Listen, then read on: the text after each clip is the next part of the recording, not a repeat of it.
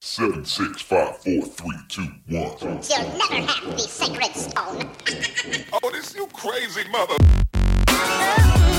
Hier ist der OMT Podcast mit brandneuem Stoff für eure Online-Marketing-Dröhnung zwischendurch. Heute mit dem OMT-Gründer Mario Jung.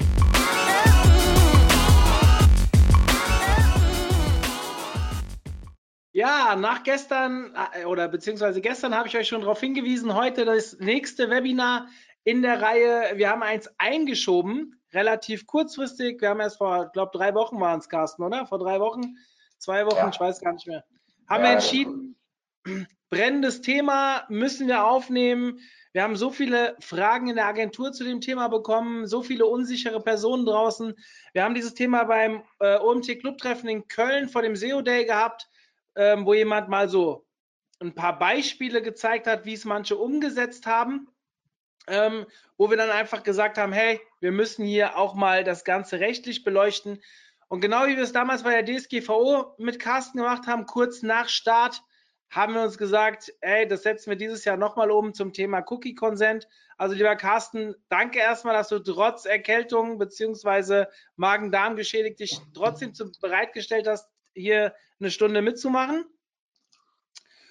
Und ähm, ja, vielen Dank an euch da draußen. Ihr habt uns eine Menge Fragen wieder reingeschickt, ähnlich wie damals. Carsten hat sich mit denen auseinandergesetzt. Und ich würde sagen, wir reden gar nicht groß weiter und fangen einfach an. Es ist angesetzt auf zwei Stunden, so lange wird es nicht dauern. Ähm, äh, dementsprechend, wir legen einfach mal los und gucken, wo es endet. In diesem Sinne, viel Spaß. Okay, vielen, vielen Dank, Mario.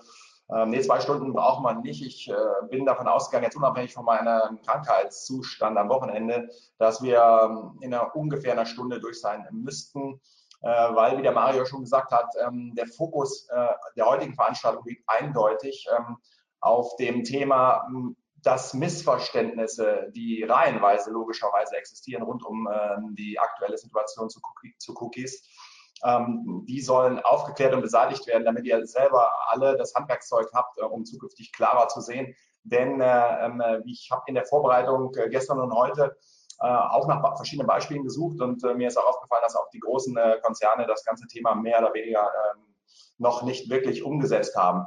Deswegen gehen wir mal rein in die, die Veranstaltung ähm, äh, rund um äh, die aktuelle Situation ähm, äh, zu Cookies, respektive dem Cookie-Banner oder die Cookie-Consent-Thematik, also äh, die Frage Opt-in und wenn ja, in welcher Form. Ich habe nur wirklich zur, zur Einleitung äh, ein paar ganz wenige Folien, weil es wichtig zum Verständnis einfach ist. Ähm, ähm, mit was mussten wir uns äh, bisher auseinandersetzen? Keine Angst, es ist das, die einzige Norm in der Überschrift, äh, die in der Präsentation auftauchen wird.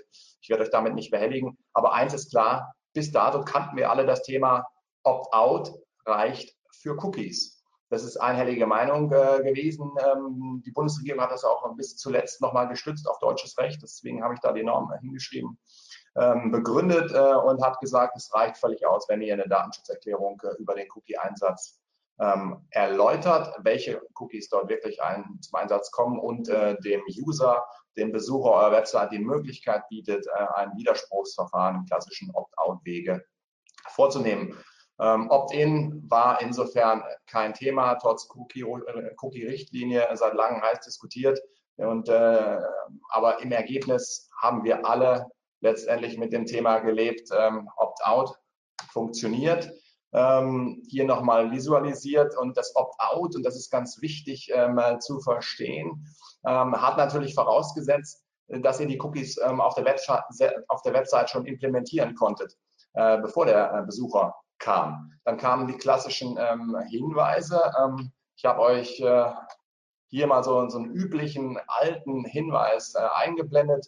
Meistens erfolgten die als kurzer Hinweis, dass überhaupt Cookies zum Einsatz gebra gebracht werden. Und wenn ihr weiter surft, erklärt ihr euch damit einverstanden, äh, denn ihr könnt ja selbst äh, oder über die Datenschutzerklärung ähm, äh, hingewiesen, ein Opt-out jederzeit äh, in Bezug auf die Cookies, wenn ihr euch stört, ähm, äh, vornehmen. Äh, entscheidend, da gehe ich nochmal zurück, ähm, ist das Thema, es galt schon immer für jede Art von Cookies. Cookies sind ja kleine Textdateien, äh, kleine Softwaredateien, die auf dem Endgerät äh, der entsprechenden Nutzer ähm, hinterlegt werden. Es war nie erforderlich, bis dato schon nicht, äh, dass die Cookies Daten an Dritte, ähm, an Drittanbieter wie beispielsweise Google, wenn ihr Analytics einsetzt, äh, übertragen, sondern entscheidend war, daran, daran hat sich nichts geändert, ist, dass die Cookies zum Einsatz kommen auf dem Endgerät und entsprechende Daten bisher personifizierte Daten, personenbezogene Daten, zu denen die IP-Adresse des Kunden äh, inzwischen dazugehört, dass die ausgelesen werden.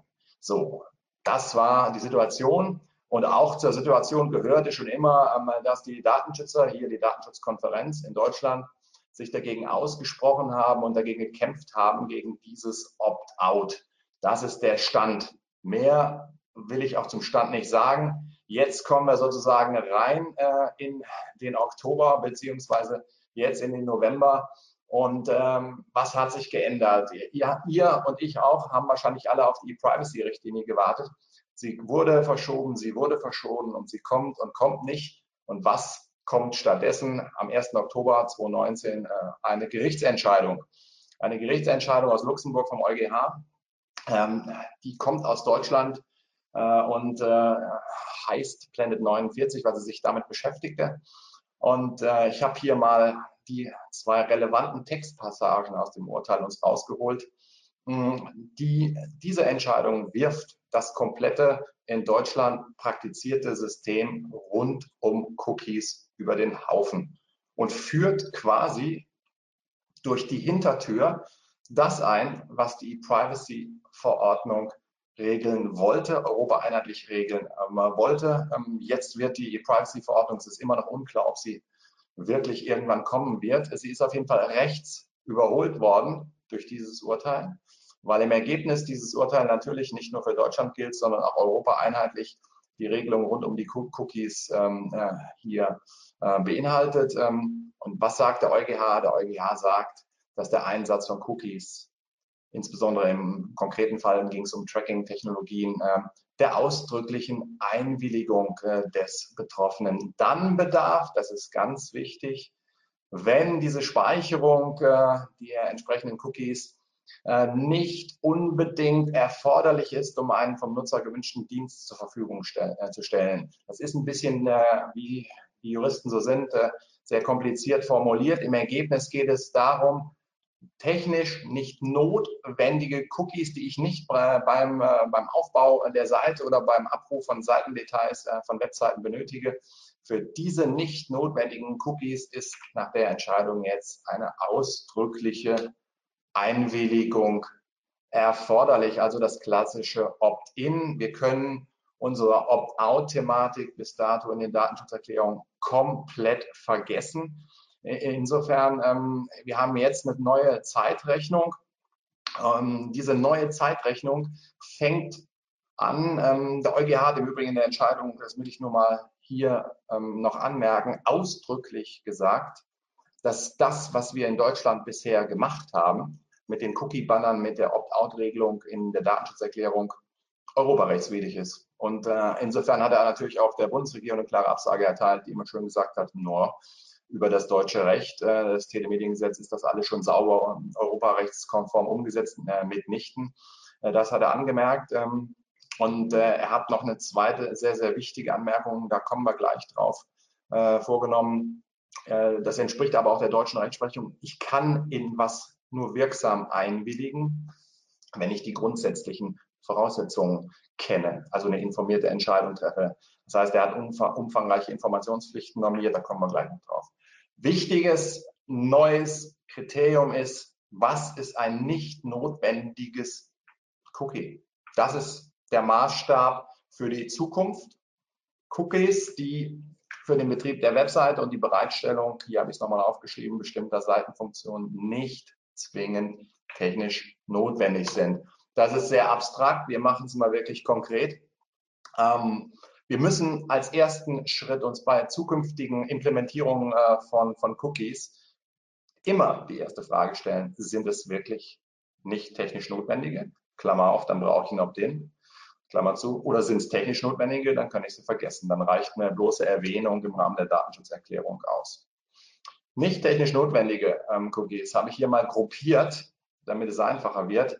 Für unsere interessanten Themen äh, rund um äh, das Online-Marketing können wir, gelinde gesagt, alle, die da eingruppiert werden, äh, in nicht notwendig ähm, vornehmen. Ob das äh, Affiliate-Dienste sind, ob das Tracking-Tools äh, sind, ob das äh, Tools, Cookies sind für hm, Remarketing oder Retargeting, ähm, Dienste, das ganze Social Media Bereich, ähm, inklusive der entsprechenden Plugins, ähm, aber auch die Einbettung von Videogeschichten, da kommt eine Ausnahme gleich noch zu.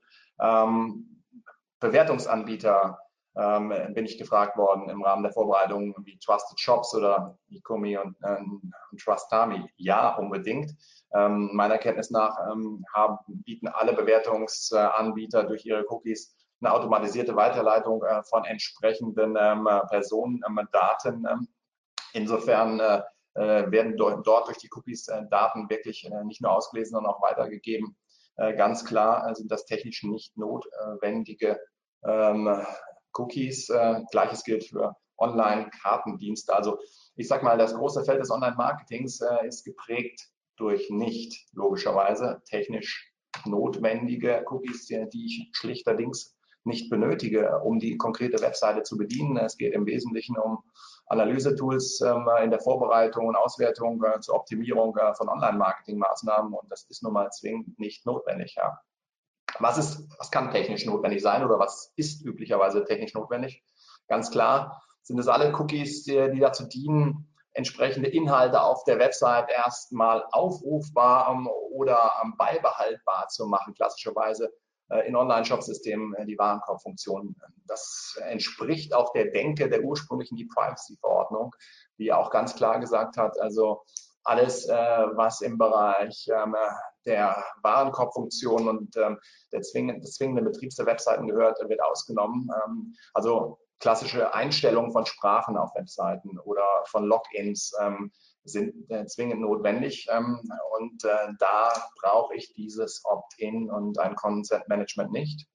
Flash-Cookies ähm, dienen der Wiedergabe von, von Medien, meistens ähm, Videos. Ähm, da gibt es noch eine ausdrückliche Ausnahme, die ich gleich noch erwähnen möchte. Ähm, dann haben wir die Cookies, die zwingend notwendig sind, äh, weil eine erteilte Einwilligung im Rahmen eines Opt-ins ist ja jederzeit in der Zukunft widerrufbar. Also die klassischen Opt-out-Cookies, die das dann ermöglichen. Ähm, Gleiches äh, gilt, wir hatten den Online-Shop, den Warenkorb für Cookies von Zahlungsdiensten, Anbietern. Wichtig ist, dass diese Zahlungsdiensteanbieter-Cookies keine Nutzerverhalten analysieren, sondern nur zur Abwicklung der Zahlung äh, im Rahmen des Online-Shops dienen. Nach momentanem Stand der Dinge, ähm, ich habe es heute nochmal recherchiert, wird sowohl bei Amazon Pay als auch bei PayPal und dem PayPal Express Checkout Button äh, angenommen, ist nicht 100% klar angenommen, dass diese ähm, Zahlungsdienste Cookies äh, deutlich mehr tun als die bloße Abwicklung äh, der Zahlung, sondern auch auf lange Sicht äh, Kundendaten sammeln und analysieren. Also in beiden Fällen Achtung, äh, meines Erachtens ähm, sind das Cookies, ähm, die in, durch diese erweiterte Funktion der Analyse ähm, der Nutzerdaten ebenfalls zu, in diesen Bereichen nur mit Opt-in gehen und dann ihre Privilegierung verlieren, weil sie nicht ausschließlich zur Abwicklung der Zahlungsdienste dienen. Der letzte Bereich, den ich schon mehrfach angedeutet habe, es gibt eine gesetzliche Ausnahmeregelung, äh, die war für die Entscheidung nicht relevant ähm, in Luxemburg, aber die ist wichtig, weil die ist in der Vorbereitung mehrfach in Fragen auch aufgetaucht. Wenn das Cookie wir hatten ja eben äh, die Mediendienste, wenn das Cookie im Bereich Medien eingesetzt ähm, wird und der alleinige Zweck des Cookies ist es, ähm, Inhalte, elektronische Kommunikation zu ermöglichen, klassischerweise im Live-Chat oder im Messenger-Dienst, dann sind diese Bereiche privilegiert. Für diese äh, Bereiche äh, brauchen wir kein Opt-in, also Live-Chat-Cookies oder auch Messenger-Cookies, weil die Frage kam auf benötigen kein Opt-in. Die werden aufgrund einer sondergesetzlichen Regelung auf europäischer Ebene ähm, ähm, entsprechend privilegiert. Das ist nochmal für die Eingruppierung wichtig. Also, für mich, wir halten kurz inne, neue Zeitrechnung seit Oktober. Entscheidend ist Differenzierung zwischen notwendigen und nicht notwendigen Cookies. Äh, nur im Bereich der nicht notwendigen brauche ich Einwilligung. Es kamen häufig Fragen auf, ähm, was ist denn besser für, in Bezug auf die Cookies First Party oder Third Party Cookies? Äh, wo ist denn eigentlich der Unterschied? Was ist denn das eine? Was ist das andere? Äh, deswegen habe ich das hier mal, wo es eigentlich hingehört, äh, reingebracht. Ähm, die First Party Cookies ähm, nach meinem Verständnis ähm, äh, werden überwiegend fast ausschließlich äh, von dem eigentlichen Webseitenbetreiber in Einsatz ähm, gebracht und dienen der tatsächlichen Analyse ähm, der entsprechenden Nutzerverhalten auf der konkreten einzelnen Webseite, geben dem Webseitenbetreiber entsprechende Informationen. Ähm, das endet automatisch dann, wenn der Nutzer die Website verlässt und im Internet weiter surft, auf eine weitere Website springt, dann ist es aus.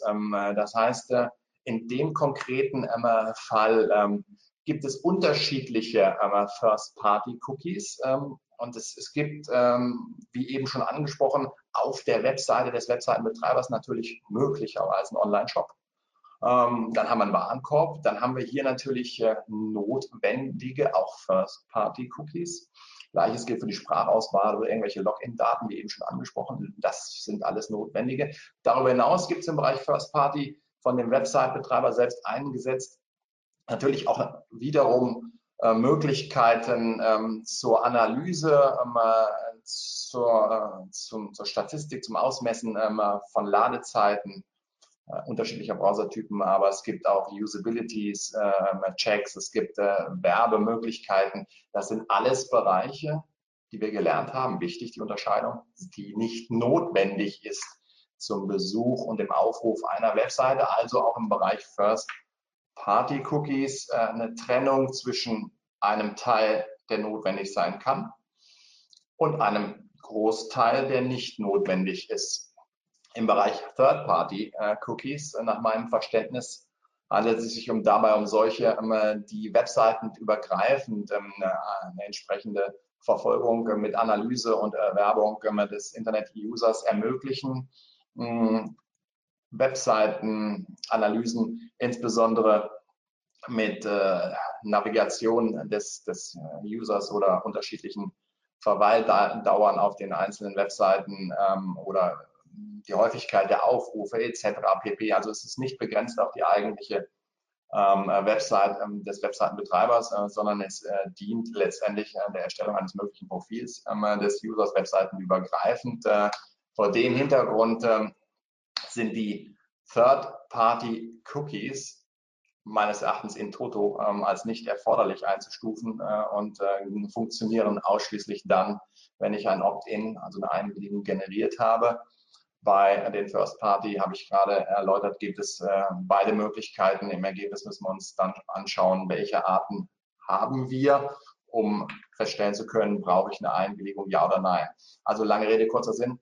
Die Unterscheidung, was ist besser, was ist schlechter, ähm, ist vor dem Hintergrund meines Erachtens nicht mehr relevant. Ähm, denn wir fragen uns immer nur nach den einzelnen Kategorien nicht notwendig, technisch notwendig oder eventuell doch technisch notwendig.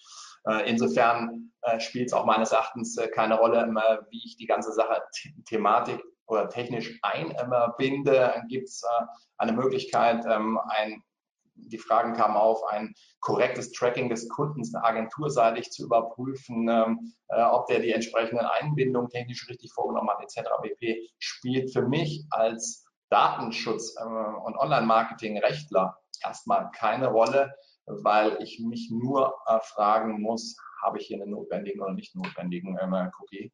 Das ist äh, die entsprechende Wichtigkeit.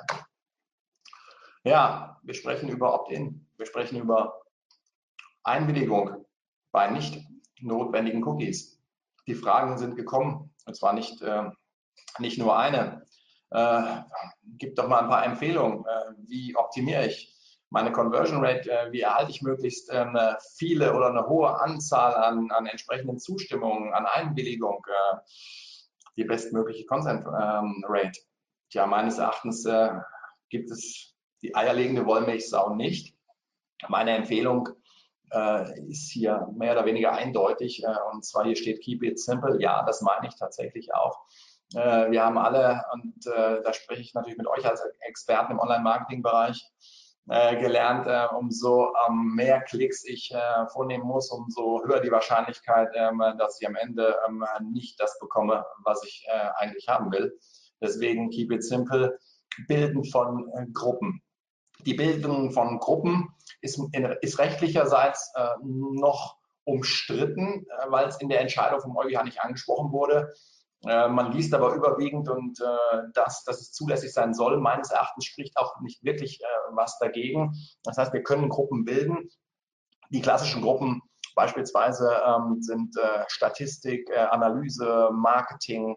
Das sind Gruppen, die wir bilden äh, können. Und ähm, so habe ich die Möglichkeit, über lediglich einen einzigen Klick mit einer Einwilligungserklärung die entsprechenden unterschiedlichsten Cookies aus dieser Gruppe zumindest ähm, per Einwilligung, per Opt-in zusammenzufassen. Es geht natürlich noch einfacher, indem ich sage, alle Cookies äh, zulassen, nicht nur die notwendigen. Das ist die weiteste ähm, Form, die ich natürlich auch ähm, wählen kann. Wichtig ist, äh, dass ich immer noch die Details angebe und die Möglichkeit geben muss, einzelne auszuwählen und einzelne abzulehnen. Wenn ich das ausschließlich friss oder stirb äh, mache, indem ich sage, entweder alle oder keine, da kriege ich unter Umständen wieder ein Problem mit der Freiwilligkeit. Ähm, äh, ich habe ja hier ein, zwei Beispiele ähm, mir zusammengesucht. Äh, äh, wo letztendlich äh, dieses Thema alle zulassen ähm, in der einen äh, Folie erscheint. Nicht mehr als nötig. Das ist klar die Begrenzung auf die rein notwendigen und die einzelne Bestätigungsmöglichkeit auf die, auf die wirklich dahinter, hinter den Gruppen liegenden einzelnen Cookies ähm, oder in der, in der größeren Darstellung ähm, die Möglichkeit etwas detaillierter, finde ich auch ansprechender und besser. Oben haben wir die Gruppen, technisch notwendige Statistik Marketing und äh, externe Medien. Äh, die kann ich dann sozusagen alle entweder als Gruppe akzeptieren oder alle Cookies ähm, und habe dann unten äh, die individuelle Einstellung. Da kriege ich dann die einzelnen angezeigt mit der Einzelwahlmöglichkeit. Ähm, das ist meines Erachtens äh, in jedem äh, Fall ähm, eine gute Möglichkeit. Hm. Wir waren immer noch bei der Einwilligung und das Problem, wie hole ich eine hohe Quote, indem wir versuchen, äh, es möglichst einfach zu machen. Wir müssen gleichwohl natürlich äh, dem User die Möglichkeit geben, auch die einzelnen Cookies anzuwählen.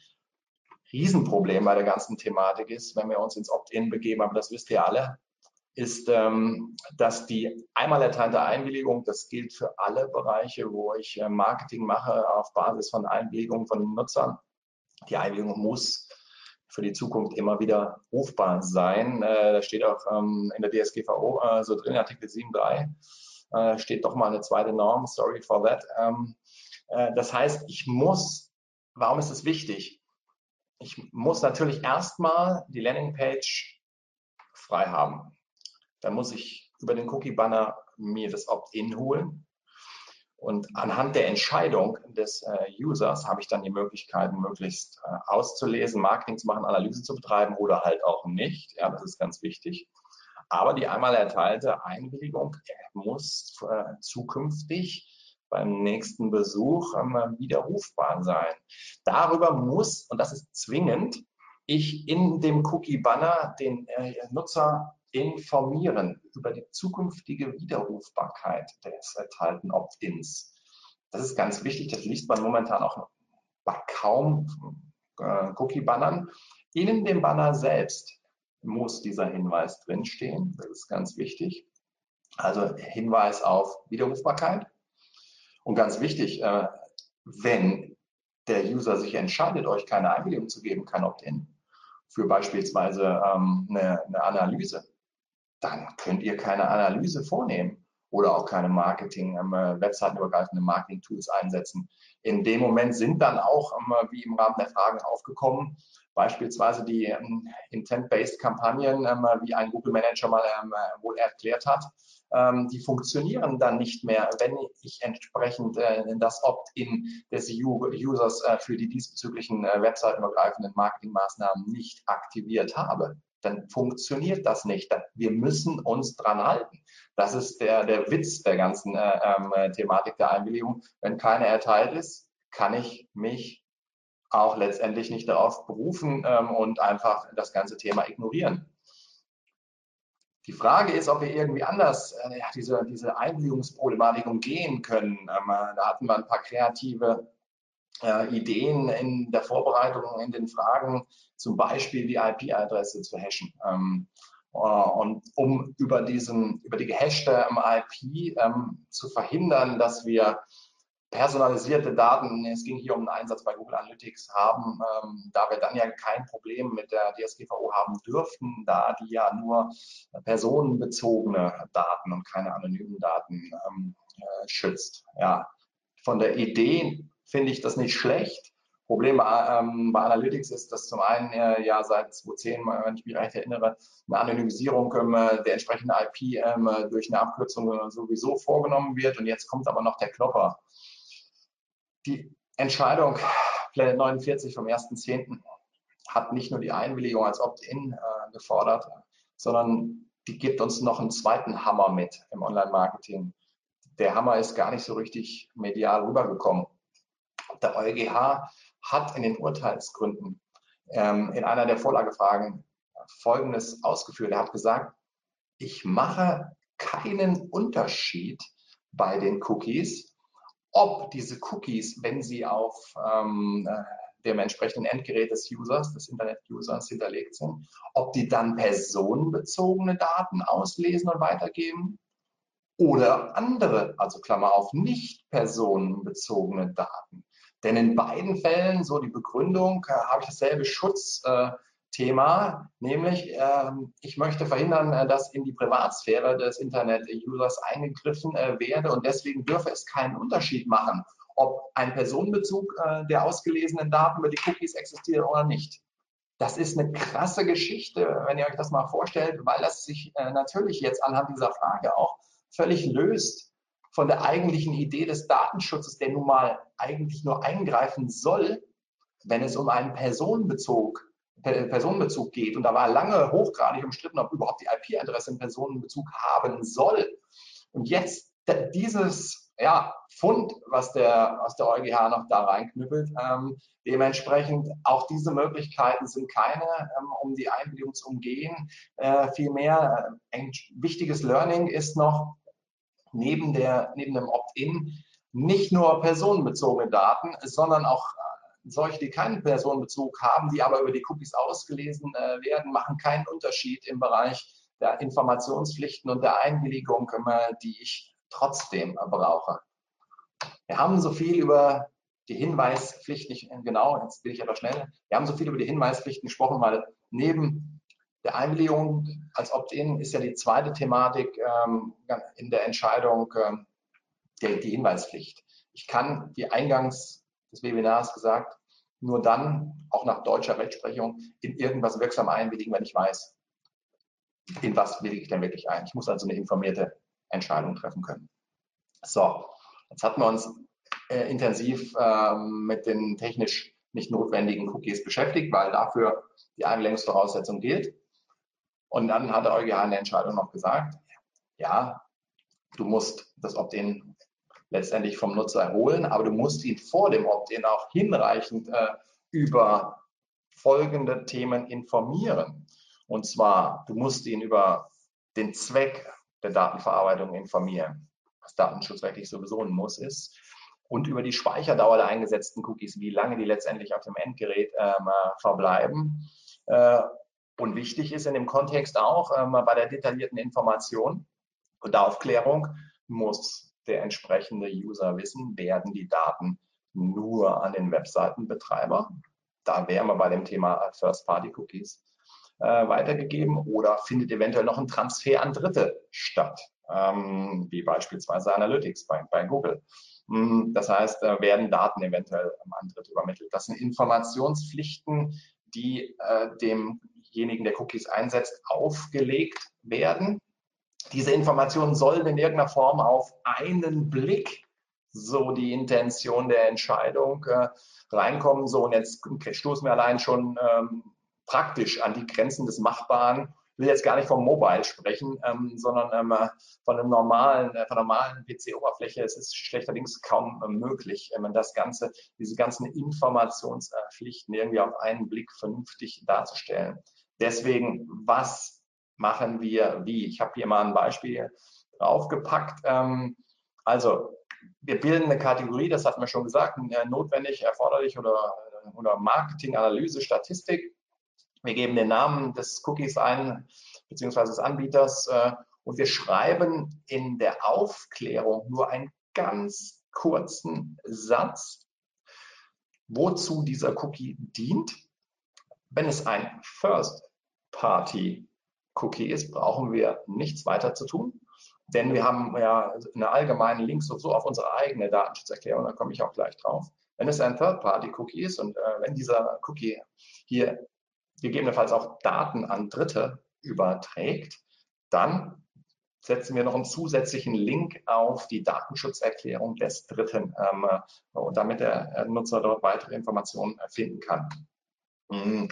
Habe hier ein anderes äh, Beispiel mal draufgepackt, ähm, äh, wo das äh, ohne Texthinweis geschieht. Hm, es gibt an dem Punkt momentan noch kein richtig und kein falsch. Äh, die Informationspflicht aus der Entscheidung sagt, äh, ich muss äh, detailliert informieren. Ähm, wenn ich jetzt hier die Kategorien bilde, hier sehen wir Ablaufdatum ist ja eine der Informationspflichten, also wie lange ist, bleibt der Cookie auf meinem Endgerät. Ähm, hier ist ähm, das, die Kategorie als Typ benannt worden. Ähm, der Anbieter ist bezeichnet und äh, die Datenschutzerklärung des Anbieters äh, ist äh, verlinkt. Ähm, äh, so, das ist auch eine Möglichkeit. Also ich bin an dem Punkt ähm, äh, so weit, dass ich sagen würde, beides äh, geht. Ähm, zusammengefasst als Hinweis, wenn ein Texthinweis benutzt wird, dann reicht wirklich ein sehr, sehr kurzer Texthinweis, der mit einem Satz eigentlich die Funktion des Cookies beschreibt. Wenn ich eine vernünftige Kategorisierung, Gruppierung und so weiter mit einer Einteilung gemacht habe und das dort auch in, in einer Spalte, ähm, wie eben da, wie eben gesehen, mache, dann reicht es meines Erachtens auch. Ich muss nicht unbedingt einen Texthinweis machen.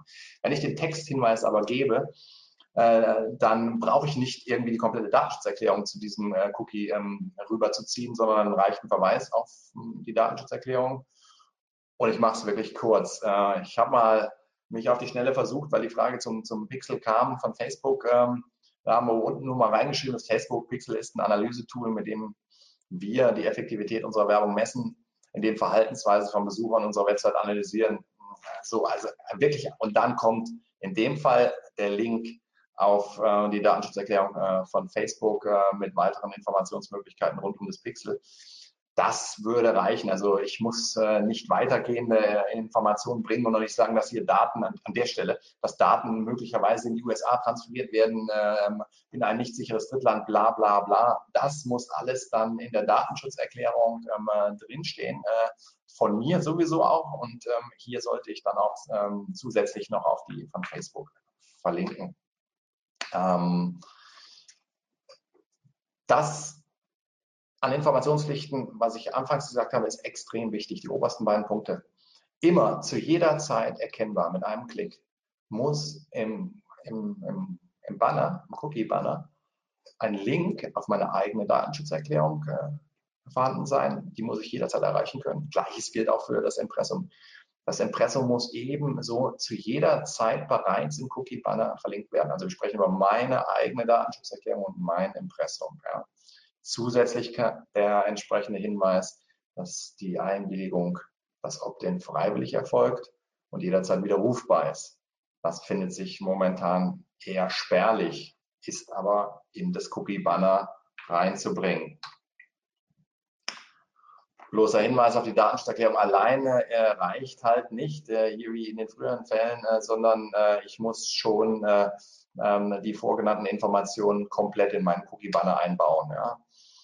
Und äh, ganz wichtig, Cookie-Voreinstellung. Der EuGH hat ja gesagt, ausdrücklich muss eingewilligt werden durch den Nutzer. Das Opt-in geht nur ausdrücklich.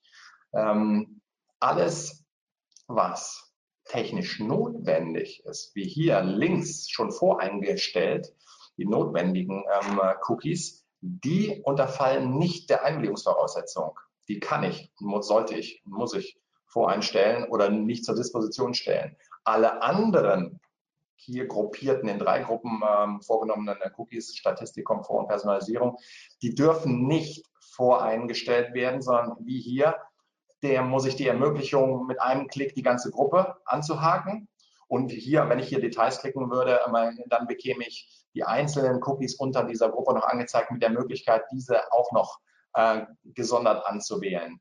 Und dann bestätige ich die Auswahl äh, und dann war es das. Das ist ganz, ganz wichtig. Eine Voreinstellung ist nicht zulässig.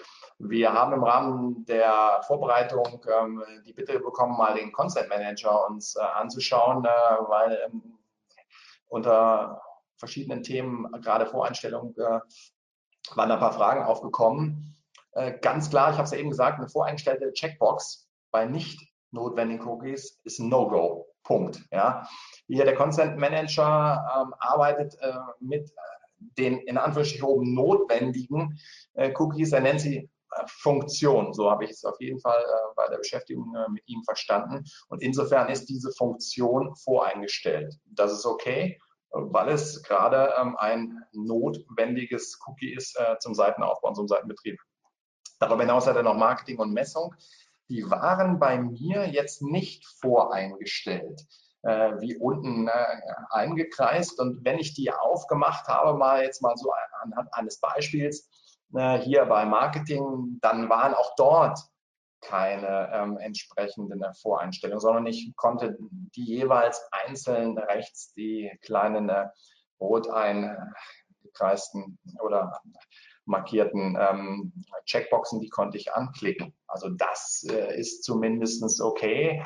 Ähm, wir haben jetzt hier noch ein Beispiel reinbekommen, äh, da ist das Ganze nochmal anders grafisch dargestellt. Also Funktion äh, schon eingestellt, Marketing und Messung sozusagen äh, noch nicht. Ähm, die muss ich sozusagen aktiv an, anhaken. Da sehe ich jetzt meines Erachtens äh, nicht äh, das Problem. Äh, hier war es nochmal zusammengefasst, äh, wenn es voreingestellt gewesen sein sollte bei dem Fragen, den Fragenden, ist es natürlich klar glasklar unzulässig. Ne? Also wir brauchen eine aktive Einwilligung, da geht nichts mehr mit vorein, vorangeklickten äh, oder voreingestellten Checkboxen. Ähm, das äh, gehört der Vergangenheit äh, an und äh, funktioniert nicht mehr. Ja?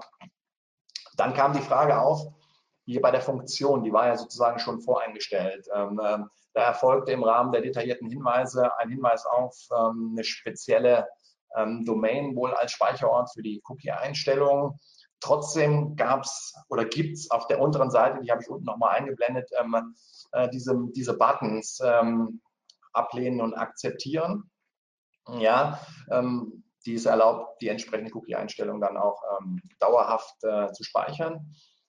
Und ähm, der, die Frage oder die Unsicherheit in dem Kontext ist aufgekommen, äh, das müsste doch eigentlich ein Widerspruch in sich sein. Also, weil wenn ich jetzt nicht äh, die entsprechende Checkbox noch bediene, ähm, äh, dann äh, habe ich hier eventuell ein Problem äh, mit äh, dem Funktionscookie.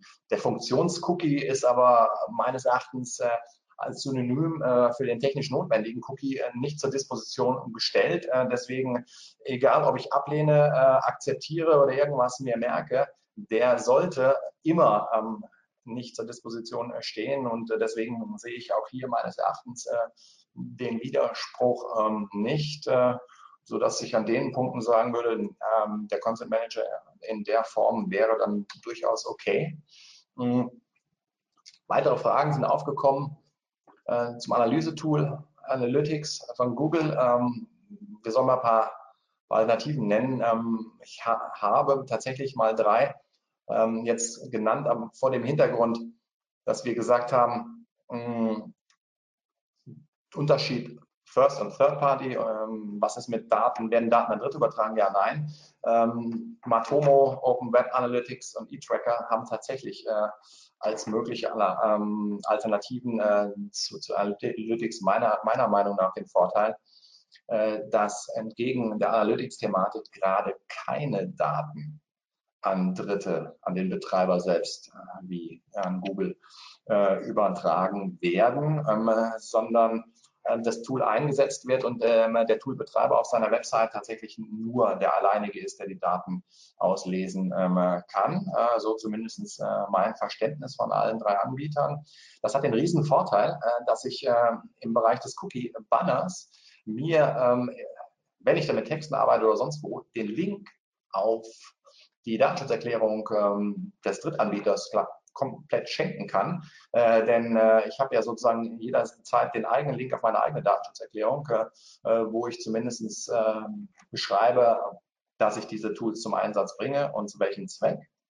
Das heißt, ich kann in dem Fall ähm, auf den, den Hinweis auf die Datenschutzerklärung im Cookie Banner selbst verzichten, kann den Cookie Banner zu dieser, zu diesem Analyse-Tool noch kürzer halten, weil keine Datenübertragung an Dritte äh, erfolgt. Wichtig trotzdem ganz klar, auch in diesen Fällen der Alternativen, ich brauche ein Opt-in. Das ist, steht nicht zur Diskussion. Ne? Das ist ganz wichtig zu verstehen. So, am Ende noch ganz kurz, äh, die Social Plugins hatte ich ja am Anfang schon erwähnt. Ähm, äh, für die Social Plugins äh, als äh, nicht notwendige ähm, Cookies gilt äh, das Opt-in genauso. Äh, wir hatten neben ähm, der Planet 49 Entscheidungen ja etwas früher im Jahr die Fashion ID ähm, äh, schon entsprechend ähm, zu dem ähm, zu dem Social Plugin von Facebook, dem, dem Like-Button. Mm, da hat der EuGH schon vorgegriffen, hat die Sache zwar nach Düsseldorf zurückverwiesen, hat aber gesagt, in diesem Streit rund um ähm, P&C und ähm, seine äh, entsprechenden Cookie-Banner, dass auch bei dem Einsatz von Social äh, Plugins äh, entsprechende Einwilligung einzuholen sind. Im konkreten Fall äh, war im Verfahren rausgekommen, ähm, äh, dass äh, verschiedene Cookies, Obsession oder auch Permanent Cookies existieren, ähm, äh, die Verkehrs- oder Nutzerdaten äh, an Facebook übertragen. Äh, und es ist völlig unklar, in welchem konkreten Umfang nach wie vor, weil Facebook zu diesem Thema bis meiner Kenntnis nach heutigen Tage geschwiegen hat. Ähm, Nichtsdestotrotz hat das OLG im Rahmen der Vorlage schon gesagt, nach meiner nach, nach der Auffassung des OLG Düsseldorf brauchen wir eine Einwilligung. Ja, der OLG hat das bestätigt. Und ähm, wir haben ja jetzt auch festgestellt, äh, Social Plugins, ja, äh, sind äh, nicht technisch nicht notwendig, also brauchen wir logischerweise, also die korrespondiert ein Opt-in. Und äh, wir haben in dem Kontext äh, nochmal die bisherigen Möglichkeiten aufge, aufgeschrieben, äh, die zumindest von der Datenschutzbehörde mal ursprünglich ähm, aus Schleswig-Holstein äh, vom ULD entwickelt oder und auch aus Hamburg und anerkannt, diese Zweiklick-Lösung. Ähm, das ist ja keine richtige, saubere Lösung, ähm, sondern die Zweiklick-Lösung, äh, dort wird letztendlich äh, ähm, das eigentliche ähm, Social Plugin ja nur gespiegelt. Ähm, wenn ich es dann anklicke, wird es aktiviert und zu, dem, zu diesem Zeitpunkt kann ich über einen Pop-up äh, meine Informationspflichten erfüllen, um dann erst äh, es wirklich ähm, zu aktivieren äh, mit, dem, mit der Möglichkeit, dass dann Daten auch an den Social ähm, Media ähm, Anbieter, wie in dem konkreten Fall Facebook, äh, weiter übertragen werden. Problem ist, ganz ehrlich, ähm, rechtssicher funktioniert es halt einfach nicht. Äh, solange Facebook und äh, andere äh, über den konkreten Umfang der erhobenen Daten, die an sie weitergeleitet werden, schweigen, kann ich, wir hatten am Anfang ja gelernt, informierte Entscheidung setzt voraus, ich weiß genau, um welche Daten es geht, kann ich nicht, eigentlich nicht wirksam einlegen. Nichtsdestotrotz, das ist mehr oder weniger eine Lösung, die hat man ähm, so entwickelt und die, die funktioniert. Wenn man davon weg will, ähm, der, der Mario hat das ja auch schon mehrfach auch in seinen Vorträgen immer wieder ähm, promoted. Ähm, Sharif ähm, ist sicherlich ähm, eine Möglichkeit äh, als Alternative. Ähm, ich habe hier mal den Link auch äh, eingeblendet äh, über Heise, äh, wie man damit umgehen kann. Ja, damit bin ich, ich will nicht sagen schon, aber äh, damit bin ich durch und hoffe, dass ich zumindest ähm, die meisten Fragen, die im Vorfeld aufgetreten sind, ausreichend beantworten konnte und ihr nicht komplett äh, jetzt alles von euch geworfen habt. In diesem Sinne vielen Dank. Danke dir, Carsten. Ähm, ja, du hast äh, mir einen großen Upturn verschafft. Sorry. Das Problem war, wir hatten beim Clubtreffen ähm, die Britta Behrens da, die ja auch schon als Speakerin beim OMT war. Die arbeitet bei Pivik Pro. Mhm. Und ähm, da gab es die Diskussion wegen diesen Analysedaten und äh, Britta meinte, und ich hoffe, ich lege jetzt nicht falsch, was Falsches in, in den Mund, dass diese Analysedaten nicht ausgeschlossen werden müssen mit dem Opt-in. Ähm, und da habe ich mich natürlich schon sehr gefreut weil ich mir dachte, okay, eine, jemand, der für so ein Tool arbeitet, die sollten das natürlich wissen. Ähm, jetzt habe ich aber gerade Angst und ich habe zwischendurch auf Facebook was gepostet und habe Britta verlinkt, dass ich vielleicht was von ihr falsch verstanden habe und ihr mhm. jetzt gerade was Negatives äh, zurede, obwohl es gar nicht so war. Ähm, Nichtsdestotrotz ist es bei mir damals so angekommen und jetzt habe ich natürlich gelernt, scheiße, meine Analytics-Daten sind für den Arsch. Und nee, deswegen habe ich. Ja, stopp, stopp. Ähm, also ähm, das Thema ist hochgradig umstritten. Ähm, grundsätzlich äh, hat Britta, und da hast du sie auch richtig verstanden, das habe ich ja versucht anzudeuten, wir sprechen im Datenschutzrecht natürlich äh, ausschließlich von personenbezogenen Daten. Also wenn ich jetzt reine Statistikdaten habe, die keinen Bezug zu irgendwas haben, ähm, das Datenschutzrecht greift nie ein, wenn ich eine komplette Anonymisierung habe. Äh, dann, und das ist natürlich im Bereich von reiner Statistik ähm, der Fall, ähm, dann bin ich nicht mit drin im Thema. Das mhm. Problem ist, dass in der, in der Entscheidung eine komischen, einen komischen Text, also so, man hat so eine überschießende äh, Eingriff in, was ist ein Eingriff ins, ins Persönlichkeitsrecht? Da, sind, da hat man sich plötzlich vom Datenschutzrecht entfernt und hat gesagt, na ja, aber wenn die Textdatei schon auf deinem Endgerät liegt, und dann sammelt die von deinem, äh, von deinem Endgerät Daten, möglicherweise die für sich genommen nicht personenbezogen sind, vielleicht auch nur Statistiken, aber die kommen im Ergebnis ja von einer Textdatei, die ähm, virtuell auf deinem Endgerät liegt dann soll es keinen Unterschied machen und dann ähm, hast du dasselbe, dieselben Anforderungen und dann brauchst du auch die, die Einwilligung so aus der, aus der Urteilsbegründung herauszulesen. Ähm, wir, sch wir schreiben momentan im, im, rechtlichen Bereich ausdrücklich gegen diese Ansicht des EuGH, die ja mehr oder weniger apodiktisch und in sehr kurzer Form in den Parantnummern erschienen ist ich bin von der, von der Intention datenschutzrechtlich völlig auf, auf Britta's Seite und auf deiner auch zu sagen, reine Statistikdaten haben keinen Personenbezug und ähm, dann fallen wir automatisch aus dem Datenschutzrecht raus. Problem ist, der EuGH hat durch diesen Zirkel oder durch diesen, durch diesen Querschuss Richtung Persönlichkeitsrechte, da darf es keinen Unterschied geben. Datenschutzrecht mehr oder weniger verlassen und in ein anderes Rechtsgebiet rein. Und dann ähm, hat er gesagt, dann, können auch diese nicht personenbezogenen Daten, die aber trotzdem ausgelesen werden von dir und deinem Endgerät, dazu führen, dass ich äh, dieselben Anforderungen brauche. Und das ist natürlich momentan einfach ähm, der Graubereich. Ich würde als Praktiker eine Handlungsempfehlung äh, gleichwohl im, im, im Marketingbereich äh, nach wie vor die Auffassung vertreten, ähm, dass, dass wir mit der reinen Statistik jetzt erstmal gut bedient sind und statistische Daten ja. Ähm, die keinen Personenbezug haben, fallen grundsätzlich aus. Aber du siehst ja auch bei, bei den momentan abgeänderten neuen Cookie-Bannern, dass meistens Gruppierungen im Bereich Statistik drin sind. Statistische Daten sind erstmal per se genommen nicht notwendig. Per se sind sie allerdings auch nicht personenbezogen. Trotzdem äh, laufen sie über das Opt-in-Verfahren. Also da haben wir ein hohes Maß an Unsicherheit äh, bei dieser Thematik. Und im Hinterkopf äh, wissen wir, dass in dem Urteil durch diesen Querschuss zum Persönlichkeitsrecht äh, ähm, mit der Schutzerweiterung plötzlich eine, ja, die, vielleicht die Büchse der Pandora aufgemacht worden sein könnte, sage ich ganz vorsichtig. Mhm. Okay. Heißt anonymisiertes Analytics, würdest du sagen, nutzt es, bis es was Klareres gibt? Also gut, ich meine, Analytics, ähm, ich sehe die, die Probleme, die mit Analytics jetzt einhergehen sollen, nicht.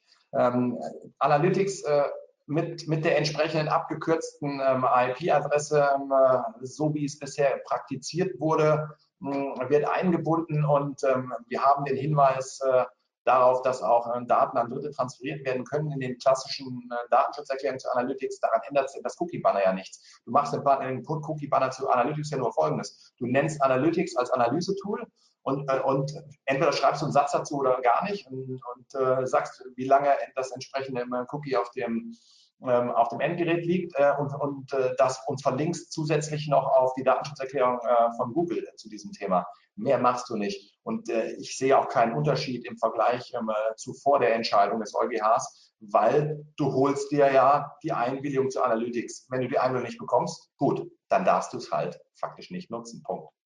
Hm.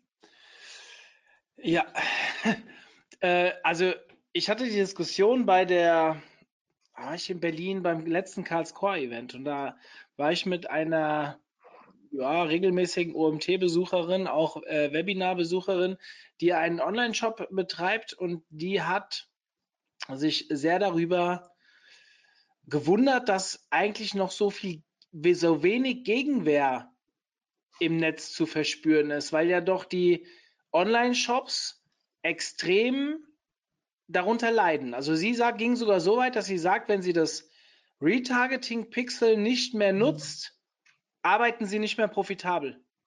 Ja, ist krass, ja. Und jetzt brauchst du eine Einwilligung fürs Retargeting-Pixel, ja. Genau, und so dass sie sagt, für uns ist es nicht technisch notwendig, aber überlebensnotwendig, ja, dass ich es ja. weiter nutze.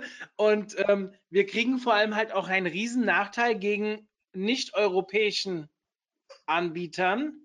Ja. Ähm, weil wir halt wieder total hinterherhängen und wir uns wieder selbst ins Knie schießen. Also ähm, kannst du das ein bisschen nachvollziehen? Also jetzt nicht rein von der äh, unternehmerischen ja. Seite, da bin ich ja voll bei ihr, das verstehe ich, aber dieses, warum gibt es diese Diskussion nicht? Also ich weiß noch, wie es bei der DSGVO war. Da kamen so Sprüche auf Facebook, der nächste der DSGVO als Hashtag benutzt, äh, den kick ich als Freund oder wie auch immer.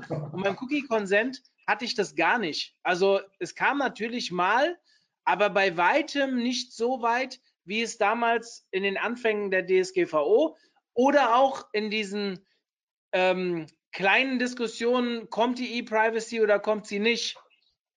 Und da, ja. ging es richtig, richtig rund. Und warum ist das dieses Mal nicht so? Hast du eine Erklärung dafür? Obwohl es ja eigentlich in meinen Augen tiefgreifender ist.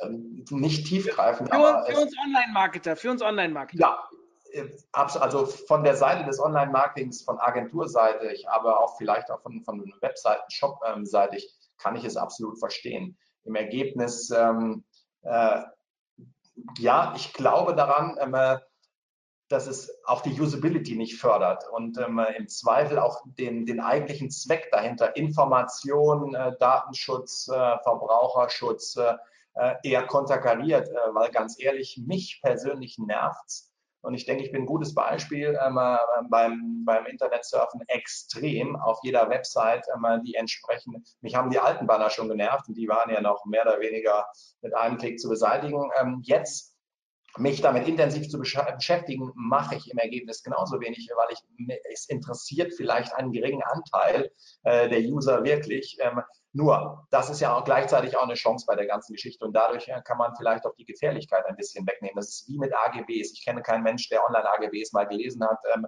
äh, bevor er irgendeine Bestellung äh, vorgenommen hat. Äh, vielleicht ein paar Lehrer und ein paar Juristen, äh, aber da, das war's. Und deswegen glaube ich schon, wenn man den Usern die Möglichkeit gibt, über die Gruppenbildung und über die Akzeptanz mit einem Klick beispielsweise alle Cookies, auch die nicht notwendigen, äh, zu geben, dass die meisten nicht lesen werden, was darunter passiert, sondern einfach den Klick tätigen. Dann haben wir im Prinzip ein selbes Ergebnis wie unter den alten Cookie-Bannern. Wenn das nicht passiert und dann wirklich jemand anfängt äh, zu sagen, okay, ich will die, will die, will die Marketing, äh, die webseitenübergreifenden ähm, Analyse-Tools und so weiter, die will ich nicht, dann kriegen wir natürlich im Online-Marketing auf Sicht ein echtes Problem. Ähm, das kann ich total verstehen. Das ist ja so ein bisschen die Hoffnung, dass die Leute eher bannermüde werden. Ja. Und wenn man genau. dann, also da war, das war auch so ein bisschen die Quintessenz aus dem Vortrag, den Britta bei uns gehalten hat beim äh, Clubtreffen. Ähm, gestaltet ihn so, dass du, also keine Ahnung, ging es dann um so Sachen wie, dass das Einver der Einverständnis-Button rechts ist, weil die meisten Rechtshänder halt von rechts nach links agieren, dass er größer ist wie die anderen, dass er dass man halt in der Conversion-Optimierung dieses ja. Banners arbeitet, weil man am Ende einen höheren Prozentsatz vielleicht an äh, Einwilligungen bekommt, wie zum Beispiel der Wettbewerb, wo es dann wieder zum Vorteil werden kann, weil man ja theoretisch mehr Daten hat als der Wettbewerb und ähm, dementsprechend auch mehr ja, zwar weniger als vorher, aber trotzdem einen größeren Anteil des Kuchens, wenn es am Ende von allen umgesetzt wird. Was ja der nächste Punkt ist. Da kann man aber theoretisch, jetzt bin ich kein äh, Freund von Abmahnungen, aber theoretisch könnte man ja als Wettbewerber selbst dafür sorgen, ob es in, den, in dem Wettbewerb auch umgesetzt wird oder sehe ich das falsch? Das, äh, das siehst du falsch momentan. Ähm, ich hatte, habe die Folien am Anfang drin gehabt, die habe ich noch ausgenommen. Vielleicht so ein Grußwort in die Runde noch. Ähm, Thema Gefährlichkeit. Stand der Dinge jetzt. Äh, wir sprechen ja gerade über diese beiden Urteile, aber diese beiden Urteile kommen äh, von der Verbraucherschutzvereinigung und Wettbewerbsverbänden nicht von Mitbewerberstreitigkeiten. Stand der Dinge jetzt ist es so, wir haben es noch nicht äh, über Karlsruhe klären lassen können, also das höchste deutsche Gericht hat noch nicht äh, was dazu gesagt, aber die Tendenz ist eindeutig. Die Tendenz, wenn du Datenschutzrechtsverstöße hast, wenn wir hier über Cookie-Banner sprechen, sprechen wir über genau diese, kann ein Mitbewerber das nach momentanen umstrittenen äh, Verständnis nicht im Wege einer Abmahnung rügen, weil die Idee dahinter ist, äh, das Datenschutzrechtskonzept äh, sei ein abschließendes und allenfalls Verbraucherschutzvereine und Wettbewerbsverbände, also öffentlich mehr oder weniger geförderte Einrichtungen, sollen Verstöße ahnden können und natürlich die, die Behörden ähm, mit entsprechenden ähm, Ordnungsgeldverfahren und öffentlich-rechtlichen Verfahren, aber keine Abmahnungen durch Mitbewerber. Einzelne Landgerichte haben das auch anders entschieden. Wir haben äh, nur ähm, ein OLG-Entscheid ähm, dazu. Aber Fakt ist, die Unsicherheit ist so groß, es gibt faktisch auch keine wirklichen Abmahnungen in dem Bereich, äh, weil die Tendenz eindeutig dahin geht, das nicht den Mitbewerbern zur Abmahnung freizugeben. Das heißt, wenn wir die Überlastung der Datenschutzbehörden kennen, dann äh, deswegen tut sich auch in dem Bereich nicht so wirklich viel. Und deswegen ist vielleicht das auch ein Grund, warum der Aufschlag nach, dem, nach der Entscheidung nicht so groß war wie damals, als die Welt untergegangen, untergegangen ist, Ende Mai äh, 18, weil alle noch so eine Riesenpanik, äh, nicht nur vor vor den Datenschutzbehörden mit, äh, mit entsprechenden Geldbußen, auch wenn man jetzt ähm, die Geldbußensätze nochmal verschärft hat, äh, sondern sie hat natürlich auch Angst vor, vor wettbewerbsrechtlichen Massenabmahnern. Ähm, diese Angst hat sich bis zum heutigen Tag äh, erstmal zerschlagen und ich denke, dass sich in dem Bereich auch mittelfristig nichts tun wird, ähm, sodass das Thema zumindest über Mitbewerberabmahnung meines Erachtens jetzt nicht in den Fokus geraten wird. Mhm. Ähm, das ist eine gute Info. Ich finde das total wichtig, weil diese Online-Shop-Betreiberin, ich meine, das Risiko verringert sich extrem, dass eine Abmahnung oder was auch immer kommt, weil die Wettbewerber nicht ran dürfen. Ich glaube, Jetzt ist natürlich die Frage, soll ich mich deswegen rechtswidrig verhalten? Es hat ja auch einen Grund, warum das irgendwo kam. Wir Online-Markter haben dafür ein gewisses Unverständnis, aber aus irgendeinem Grund kam das Ganze ja auch. Und wir müssen jetzt gucken, wie wir, ich bin ja so ein bisschen aus dieser SEO-Ecke, man sagt ja, wir sind eh ein bisschen grauer unterwegs wie die anderen, ähm, wie man das sich für, für sich nutzt. Ja, dann ist natürlich auch, wie du schon mal, das hast du ja damals bei der DSGVO schon gesagt, wie viele Leute sind denn jetzt im Nachgang wirklich abgemahnt worden? Da gab es mal eine Statistik, die war ja verschwindend krass gering. Und du hattest ja. das schon vorher angekündigt. Das kam ja irgendwie aus Baden-Württemberg getrieben oder sowas, wenn ich das richtig in Erinnerung habe.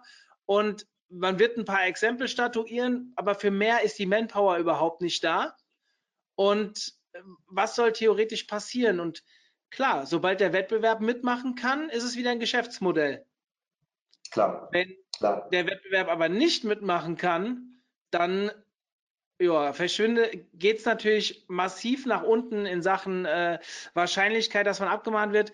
Ich lebe dann ja immer so ein bisschen, das kann ich ja jetzt öffentlich sagen, wenn der Wettbewerb mich nicht abmahnen kann. Ich lebe so ein bisschen nach dem Prinzip, wir bauen mal eine Kriegskasse auf, lassen mal einmal das Ganze auf uns zukommen und dann im Nachgang ähm, schauen wir weiter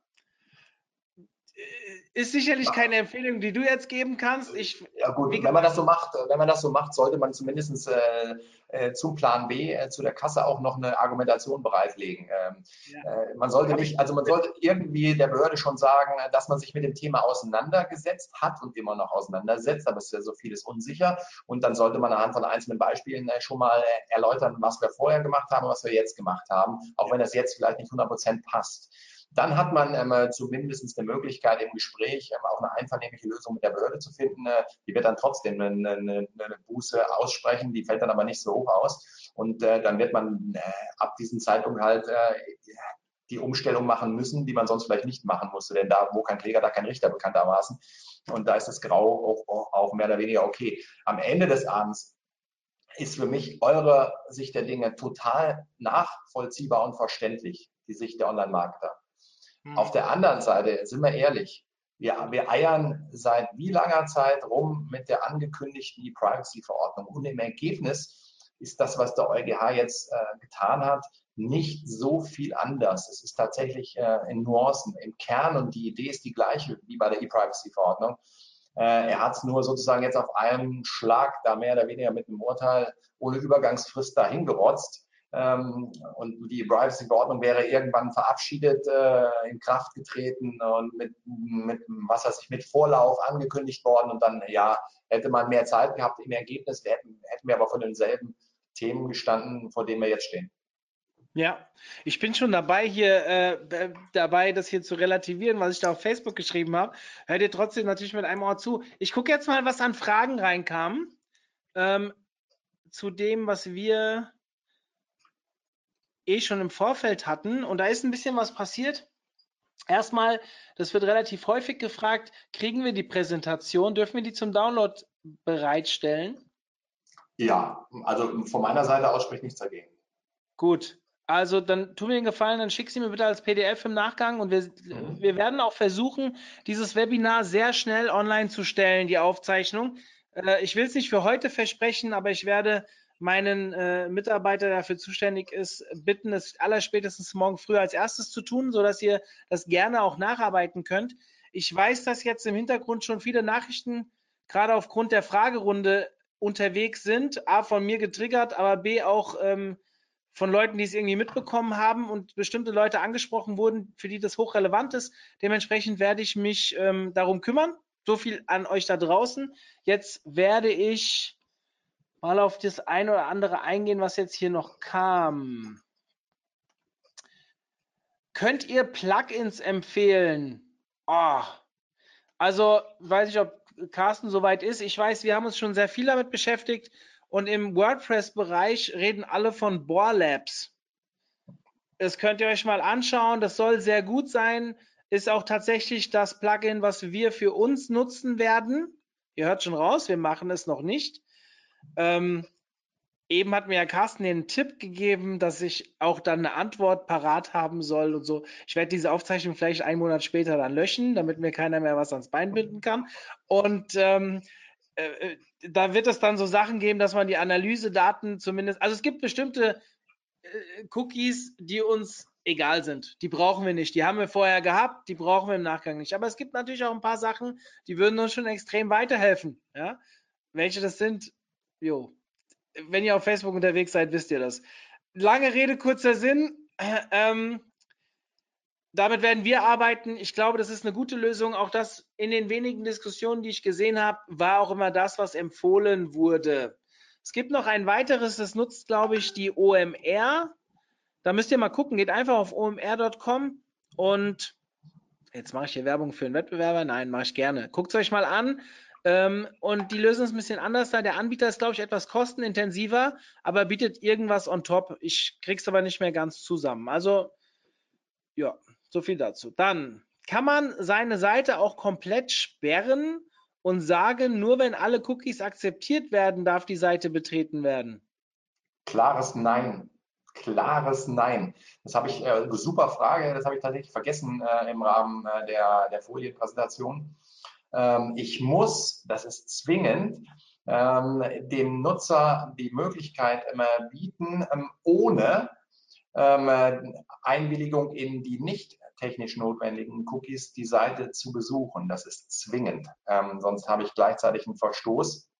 Wir diskutieren gerade, ob man an dem Punkt äh, die einzige mir vorstellbare Alternative wäre, nicht die Seite sperren, sozusagen, wenn er nicht die Einwilligung erteilt hat, sondern zwei Arten von äh, Internetseiten aufzubauen. Und zwar die, wenn er die Einwilligung äh, in Bezug auf die Analyse-Tools, Marketing-Tools und so weiter nicht geben will, ähm, dann äh, mache ich Folgendes. Ähm, dann äh, muss er zahlen. Dann müsste ich eine Login-Variante machen ähm, mit einer Registrierung ähm, äh, und einer Zahlungsoption um ihm dann diese Möglichkeit zu geben. Also quasi einmal, wenn er die Einwilligung erteilt, zahlt er nichts. Und beim anderen Mal, wenn er die Einwilligung nicht erteilt, müsste er äh, zahlen für den sozusagen cookie-freien, technisch notwendigen Bereich. Das wird momentan äh, unter dem Kopplungsverbot diskutiert. Ähm, diese Möglichkeit. Meines Erachtens äh, müsste und könnte das funktionieren, Mario-technisch ist das tiefer Graubereich, äh, weil das Kopplungsverbot ähm, existiert auch im Datenschutzrecht, aber äh, ihr könnt auf jeden Fall nicht äh, ihn äh, die, die Sperrung, also nur wenn er da, die, die Frage, um die Frage klar zu beantworten, das geht nicht. Äh, die Frage, wenn man es wirklich äh, ernst machen will, ähm, ob man dann ähm, mit einer Registrierungs- und einer Zahloption arbeitet im Vergleich zu der kostenlosen, dem kostenlosen Besuch bei entsprechender Einlegung.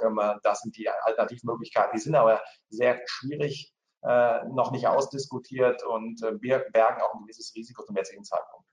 Mhm. Ähm, ab wann muss der neue Banner auf der Seite sein? Ab wann hagelt es Bußgelder? Ich glaube, das haben wir geklärt. Ja, theoretisch. Also es gibt für die Entscheidung natürlich, was heißt natürlich, es gibt für diese Entscheidung äh, mit dem Zeitpunkt der Veröffentlichung, äh, die stammt vom Oktober, die ist jetzt jedem bekannt. Es gibt keine Übergangsfrist, äh, äh, sondern ich muss mich dann äh, letztendlich daran halten. Äh, Fakt ist, die Behörden äh, werden, selbst wenn sie Zeit hätten, um, äh, um sich darum zu kümmern, es momentan sicherlich nicht tun, weil sie, das sage ich aus Erfahrung, eine gewisse Karenzzeit verstreichen lassen werden. Also tendenziell wird dieses Jahr garantiert nichts passieren. Äh, Anfang nächsten Jahres, im Januar glaube ich auch nicht. Am Ende wird mindestens ein Quartal vergehen, vielleicht wahrscheinlich eher zwei. Also wir sprechen von ungefähr einem halben Jahr. Und dann äh, besteht meines Erachtens ein ernsthafteres Risiko, äh, dass sich einer mal damit beschäftigt, obwohl eigentlich jetzt schon die Umsetzung erfolgt sein müsste. Ja, dann, ähm, ach, hier sind noch, sind noch ein paar Sachen reingekommen. Was ist mit Daten von Heatmaps wie Hodja, ähm, ja, ich glaube, das wurde am Anfang in deiner Folie gesagt, dass diese Analyse-Tools nicht gehen. Also, Richtig. sie gehen natürlich, wenn es freigegeben. Ja, genau so, ja. ja. Gibt es fertige Lösungen für den Opt-in, die man mittels Tag Manager oder so einbinden kann? Äh, ich weiß, ich Borlabs geht, glaube ich, über den Tag Manager 1. Äh, ich muss lügen. Ähm, solltet ihr mal im Club fragen. Für die, wir haben ja sehr, sehr viele neue Besucher heute. Es ist natürlich ein äh, positives Randergebnis für uns, äh, dass äh, wir mit diesem Webinar sehr viel Aufmerksamkeit bekommen haben.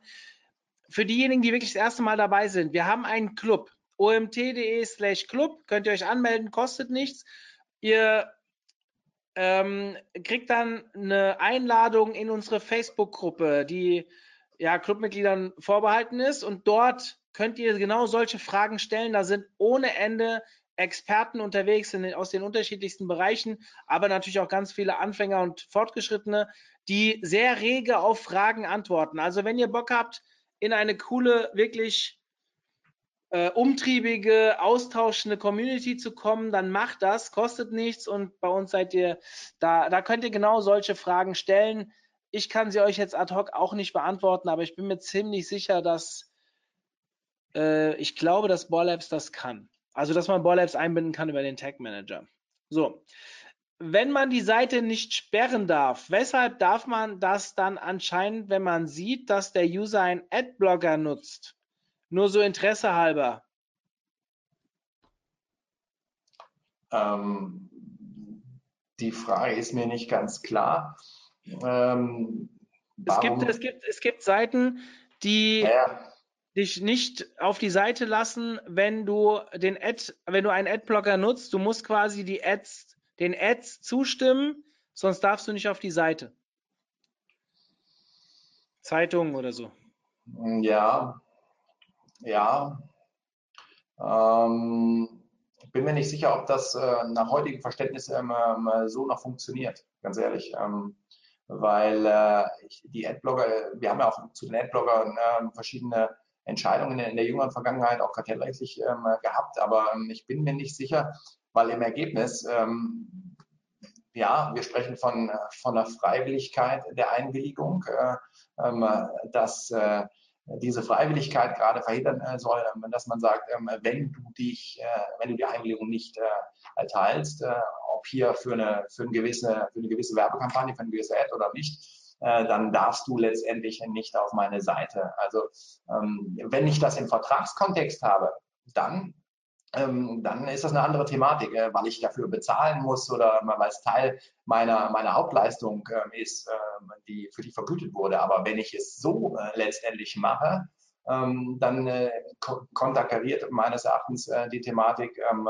dass die Entscheidung des EuGHs und die neue Situation. Also ich bin mir nicht sicher, ob das so, da müsste man im Einzelfall sich anschauen, ähm, warum oder was der Hintergrund ähm, äh, der Sperrung ist ähm, und warum hier ähm, die, die jetzt ähm, angeblich notwendig sein müssen, äh, um die Webseiten besuchen zu können.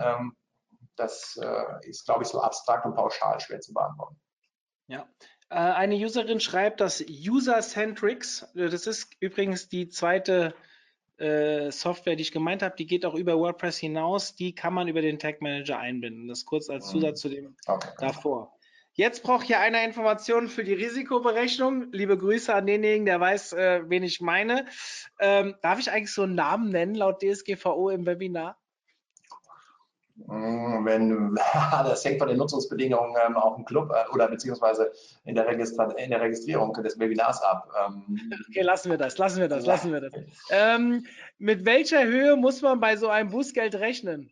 Boah, wir haben gerade eine komplett neue Neubewertung der Bußgeldberechnungskriterien erhalten äh, mit der Datenschutzbehörden äh, vor ein paar Wochen, wenn ich recht erinnere. Also ähm, es ist, man kann es recht genau berechnen. Es hängt maßgeblich auch vom, von der Größe des Unternehmens und Jahresumsatz ähm, ab. Ähm, auch anhand dessen wird dann äh, berechnet, äh, äh, Konzern ist gefährlich, äh, weil Konzern äh, spielt der Konzernumsatz eine Rolle. Wenn ich aber ein kleines mittelständisches Unternehmen habe, wird anhand verschiedener Faktoren berechnet. Also so überschlägig. Ähm, wir sprechen hier meines Erachtens eher von einfacheren äh, Verstößen, äh, weil es auch nicht um sensible Daten äh, zur, zur Religion, Geschlecht oder was auch immer geht, sondern wir sprechen ja hier von nutzerbezogenen Daten, meistens im, im Analyse- oder Marketingumfeld. Also äh, die äh, Bußgelder, die kommen, sind fünfstellig, äh, Entschuldigung, sind, sind in jedem Fall vierstellig. Ähm, je nach Größe ähm, können sie vierstellig bleiben. Also wenn das Unternehmen ein bisschen größer ist, ähm, landen wir auch im fünfstelligen Bereich, aber im deutlich unteren ähm, Bereich. Also wir haben Bußgeldfestsetzungen von 8.000, 9.000 Euro äh, in jetzt nicht in identischen Formen, weil dazu gibt es ja noch nichts ja, aber in ähnlichen Bereichen auf der Basis der alten Berechnungen ähm, der Bußgeldhöhen.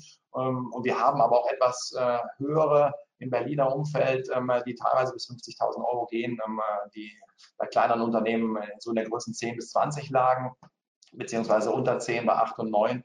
Das sind so die Größenordnungen, die schon um die Ecke kommen können. Ja? Also ist, wir sprechen nicht über Peanuts, wenn es denn kommt. Bei DSGVO war das ja, glaube ich, prozentual. Irgendwie 4% vom Umsatz könnte Maximalgröße sein das, oder so. Ja, genau, aber wir haben äh, die Datenschutzbehörden haben äh, vor einigen Wochen äh, die Berechnungskriterien äh, zur Festsetzung der Bußgeldhöhen äh, komplett neu überarbeitet und auch vorgestellt. Anhand dessen kann man ziemlich genau ermitteln, ähm, wie hoch das mögliche Bußgeld sein wird. Es sind ein paar unbestimmte Faktoren natürlich drin, aber ja, das äh, war so die Pi mal Daumen Maximalgrenze. Mhm. Wie unmittelbar ist das, was der EuGH entschieden hat? Ist nicht erst die BGH-Entscheidung für uns konkret und bindend? Ähm, der EuGH hat äh, in der Entscheidung ja festgestellt, dass ähm, äh, das äh, deutsche Gesetz europarechtswidrig ist. Ähm, das deutsche Telemediengesetz in dem Punkt und den darauf gestützten Opt-out-Regelungen in der Vergangenheit. Deswegen ist das unmittelbar europarechtskonform auszulegen, beziehungsweise meinen Kenntnis nach arbeitet die Bundesregierung schon an einem, an einem Gesetzentwurf äh, an, einer, an einer Aktualisierung oder Reform des TMG. Ich glaube, da ist schon was eingebracht worden vor zwei, drei Wochen. Ähm, aber ja, äh, wir, sprechen von, wir sprechen ja nicht von einer Richtlinie, wir, äh, sondern wir sprechen von einer Entscheidung, die unmittelbar anzuwenden ist äh, durch die deutschen Gerichte. Ähm, und äh, die Vorgaben, äh, ähm, grundsätzlich hat er recht, ähm, europäische Entscheidungen bei Vorlagefragen äh, führen natürlich immer dazu, dass es geht jetzt wieder zurück zu dem Instanzgericht, das muss noch mal ein paar Sachen klären und, und so weiter und so fort. Ähm, aber ähm, hier äh, am Ende des Abends sprechen wir von einer unmittelbaren Entscheidung meines Erachtens, äh, weil äh, wir äh, die, die deutschen Rechtsregeln, die, auf die wir uns gestützt haben, die sind festgestellt worden als Verstoß gegen die europäischen äh, Regeln und die äh, haben keine Grundlage mehr. Und insofern ähm, bin ich momentan schon gehalten, das Thema unmittelbar zu betrachten. Ja. Letzte Frage. Es gibt Seiten, die bieten einen OK-Button und einen Nein-Button. Wer auf Nein klickt, wird zu Google weitergeleitet. Das ist wohl nicht in Ordnung, oder? Absolut nicht, ähm, definitiv nicht. Ich muss, ähm, ich muss die Weiterleitung zu Google verstehe ich schon vom Grundprinzip nicht. Ähm, äh, wahrscheinlich im Kontext, wenn, wenn nur Google Ads äh, eingesetzt werden oder, oder mir ist, mir ist das konkrete Beispiel nicht ganz klar, aber die Weiterleitung zu einem Dritten, wir sprechen äh, davon, dass ich selbst als Webseitenbetreiber verantwortlich dafür bin, dass ich den Besucher abhole und mir entweder eine Einwilligung hole, wenn ich weitergehende, nicht notwendige Cookies ähm, verwende ähm, und, oder das Ganze begrenze und ihm die Möglichkeit gebe zu sagen, ja, ich will oder ich will nicht oder ich will nur verschiedene der von dir eingesetzten Cookies. Äh, das heißt, äh, dann äh, muss ich die Auswahl ihm geben. Er, er muss die Auswahl treffen, sie akzeptieren und ich muss mich dran halten. Wenn er aber Nein klickt und nicht akzeptiert, heißt das, ich muss seine Entscheidung respektieren und darf sozusagen äh, ihm auf der Seite ähm, nur die technisch notwendigen Cookies ähm, präsentieren und muss ihm so auch vielleicht bei einer eingeschränkten Usability muss ich ihm die Seite so zur Verfügung stellen. Aber wenn ich ihn auf eine andere Seite weiter verlinke oder irgendwo hinführe, ähm, passt das meines Erachtens äh, im Grundsatz überhaupt nicht. Ja. Ähm, spannend. Ein Thema, was mir ehrlich gesagt mächtig auf die Nüsse geht. Aber äh, ja, gut, dass wir uns damit beschäftigt haben. Die Unsicherheit ist, glaube ich, etwas genommen worden. Also ich finde es immer sehr pragmatisch oder sehr, sehr gelungen. Ich glaube, da, ich kriege auch hier gerade so ein bisschen Feedback über alle möglichen Kanäle, dass wir gerade in der Fragerunde so ein bisschen mehr auf die, die Online-Marketer eingegangen sind in Form von Risikodenken natürlich auch. Das ist etwas, was ja schon ich meine, das hat man ja immer, ja. Wenn ich eine neue Geschäftsidee habe, habe ich auch eine Risikoabwägung, was, wie viel mhm. Geld gebe ich da rein und so weiter. So ist es im rechtlichen Bereich natürlich ein bisschen anders dazu sehen, aber im Endeffekt, ja. Und ich glaube, wir sind nochmal sehr konkret darauf eingegangen, was wirklich nötig ist und wie, ja, wann man da mit ersten Sachen rechnen kann. Und was ich sehr interessant fand, ähm, jetzt habe ich den Faden verloren, was wollte ich? Ähm, was, was ich sehr interessant fand mit dieser Diskussion, die wir nochmal geführt haben über die Analyse-Themen. Also von wegen, wo du gesagt hast, hey, das ist eigentlich datenschutzrechtlich, wenn du keine Nutzerdaten nimmst, irgendwo in Ordnung, weil dann fällt es ja gar nicht da rein. Aber mit dieser Persönlich Persönlichkeitsrechtsgeschichte ähm, fand ich relativ spannend und auch deine Aussage dazu. Für diejenigen, die jetzt sich noch ein bisschen mehr oder vielleicht noch ein paar konkrete Fragen im Nachgang kommen, Carsten ist auf Facebook, er ist bei uns relativ aktiv, aber auch da fragt bei uns im Club. Ich kann Carsten jederzeit dazu holen. Wenn da noch ein, zwei Fragen ähm, offen sind, dann können wir die sicherlich im Nachgang auch noch klären. Erstmal, Carsten, vielen, vielen Dank für deine Zeit und für dein Engagement hier im, beim OMT, das immer so, uns so zu helfen mit kleinen Antworten zu diesen Fragen. Ähm, nutzt das. Ja, wir werden das natürlich ein bisschen kanalisieren, ein bisschen schauen, dass das nicht überhand nimmt. Aber wenn ihr Fragen habt, kommt damit auf mich zu, entweder in der Gruppe oder per E-Mail. Und dann können wir sicherlich auch versuchen hier, also wir sind jetzt keine Rechtsberatung in dem Sinne beim OMT, aber ich glaube, so Kleinigkeiten, das sind ja alles Fragestellungen, die uns auch selbst als Online-Marketer interessieren. Und vielleicht hat der ein oder andere ja auch eine Fragestellung, die bei uns noch nicht aufgeschlagen ist, die wir dann auch gerne wissen wollen. Und das können wir vielleicht auch auf Basis dieses Webinars auf der Landingpage, wo die Aufzeichnung online gehen wird, vielleicht auch in Form von geschriebenen Text noch nachfügen. Ja, dass wir irgendwann in einem halben Jahr sagen können, ach fuck, ich habe nicht mehr alles äh, wirklich auf, auf der Platte. Ich gucke mir das ganze Ding nochmal an und die Zusätze stehen direkt darunter, sodass man eine Anlaufstelle hat. Ich kann auch, wenn Threads dazu entstehen, bei uns im Club oder ich finde andere, die kann ich auch auf dieser Landingpage aufnehmen, so dass wir theoretisch auch da im Nachgang noch ja, weiter diskutieren können. Ich halte das für sehr wichtig. Sowas machen wir bei anderen Themen nicht so intensiv, aber diese rechtlichen Themen, die uns ja schon alle berühren, wir müssen uns alle damit beschäftigen, aber so gut wir ja im Online-Marketing sind, so schlecht sind wir halt juristisch teilweise aufgestellt. Und da macht es natürlich extrem Sinn, da mehr an die Hand zu geben. Ja, äh, hier kommt sehr viel Lob rein, Carsten. Auch von meiner Seite nochmal danke. Und Ja, da, vor allem, dass du dich trotz der Hindernisse, die du am Wochenende äh, hattest, trotzdem, wir haben ja schon kurz überlegt, das abzusagen. Ich bin sehr froh, dass wir es gemacht haben. Ich hoffe, du hast es körperlich einigermaßen verkraftet. Und ja, ich wünsche dir trotzdem eine schöne Restwoche. Jeden Tag wird es besser, ich verspreche es dir. In diesem Sinn wunderbar. Vielen Dank, Mario. Gut, wir sind raus. Bis dann. Okay, ja, ciao. ciao. ciao.